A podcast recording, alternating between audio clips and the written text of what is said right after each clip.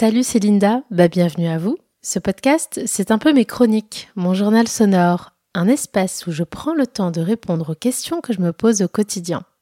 Le quotidien d'une maman fatiguée, parfois angoissée, mais bien souvent émerveillée. Vous écoutez Mama Pod. Ça y est, c'est déjà la fin des vacances pour moi. On est rentré il y a quelques jours. Ma fille est retournée à la crèche et quant à moi, je reprends l'écriture de mon podcast. Ça m'avait bien manqué. Alors j'ai une question à vous poser. Est-ce que vous entendez ce silence? Je prends le temps de l'apprécier et de le savourer, car partir loin de la maison pendant un mois est une chance définitivement, mais c'est aussi synonyme de rythme effréné. Et je n'en ai qu'une. Je précise aussi que j'ai passé la dernière semaine de vacances solo avec ma fille, alors peut-être que ceci explique cela. J'ai eu envie de revenir sur une réflexion que je me suis faite pendant les vacances justement, celui du lâcher prise avec nos enfants. Sur ce sujet, je suis passée un peu par toutes les phases, de la crainte à la culpabilité, puis l'acceptation. Avant de partir, je me suis imaginé que je ne devais surtout pas perturber le train-train quotidien de ma fille, pour ne pas chambouler ses petites habitudes. Je m'étais fait tout un scénario dans ma tête.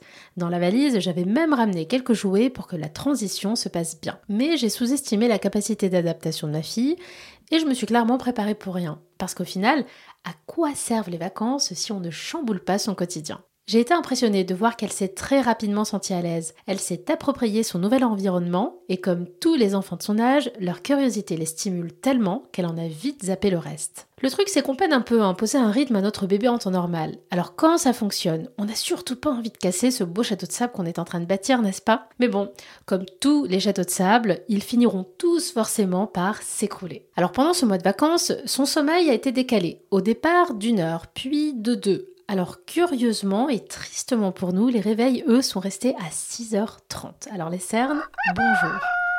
Aussi, elle n'a plus voulu faire la sieste dans son lit à la maison. Ça, ça a été les conséquences côté dodo. Côté alimentation, disons que les fortes chaleurs dans le sud de la France nous ont coupé un petit peu à tous l'appétit. Mais en revanche, elle a découvert l'existence du chocolat, et notamment du pain au chocolat. Et sans surprise, elle adore. Elle a aussi mangé des bretzels pour la première fois et des nouilles sautées à la sauce soja. C'était franchement adorable de la voir découvrir de nouvelles saveurs. Elle a aussi fait la rencontre de plein de nouveaux copains et on lui a principalement parlé en anglais et en arabe car notre fille est multilingue. Et en réalité, je vais pas vous mentir, le lâcher prise, bah c'était aussi pour moi. Du moment où on a posé mon bébé dans les bras, mon quotidien n'a tourné qu'autour de ce petit être. Chaque jour, ma seule préoccupation est de s'assurer qu'elle ne manque de rien, qu'elle se sente bien, tout en suivant les règles de la maison, on est d'accord. Mais bon, je respire, je me détends, on est en vacances, hein, et euh, clairement, je fais en sorte d'ignorer certaines choses. Parce que tant pis, sachez-le, ça ne sera jamais parfait. Voilà, c'est dit. Je trouve franchement adorable de pouvoir me détendre et euh, la laisser de son côté un peu plus en autonomie. Surtout maintenant qu'elle a passé les deux ans. Je sens un réel cap. La rentrée arrive bientôt de toute façon et on reprendra en douceur le chemin de la discipline. C'est vrai que leurs préférences sont de plus en plus marquées. Et quand ils ne veulent pas faire quelque chose, on a peut-être tendance, je ne sais pas pour vous, mais à insister, à tort ou par habitude, je ne sais pas.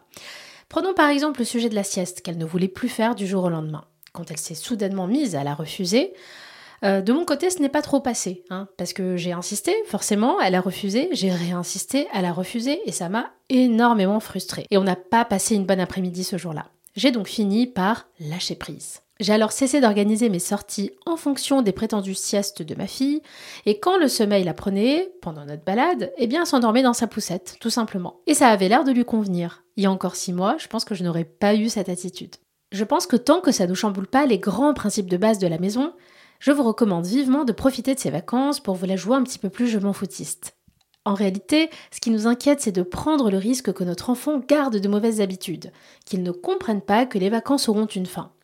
Nous adultes, on sait quand s'arrêter. Enfin, on sait. Bon, on se force quand même un peu, hein, faut pas se mentir. Mais je pense sincèrement que les bambins ont une capacité d'adaptation et de réadaptation extraordinaire. Je verrai dans les semaines qui viennent si ce relâchement aura de grandes conséquences. Mais je peux déjà vous dire que ma fille reprend petit à petit le chemin de la sieste. Comme quoi, ben voilà, je vous laisse déjà. C'est peut-être la fin euh, des vacances en dehors de la maison, mais à Bruxelles, ici où nous vivons, il fait encore assez beau. Ça va. Alors on va dire que c'est encore un petit peu les vacances. Alors je lâche prise encore un tout petit peu. Merci de m'avoir écouté. Comme d'hab, si vous avez apprécié cet épisode, encouragez-moi en me laissant un petit commentaire sur Apple Podcast et Spotify et attribuez le maximum d'étoiles à Mamapod. On se retrouve bientôt pour un nouvel épisode. Salut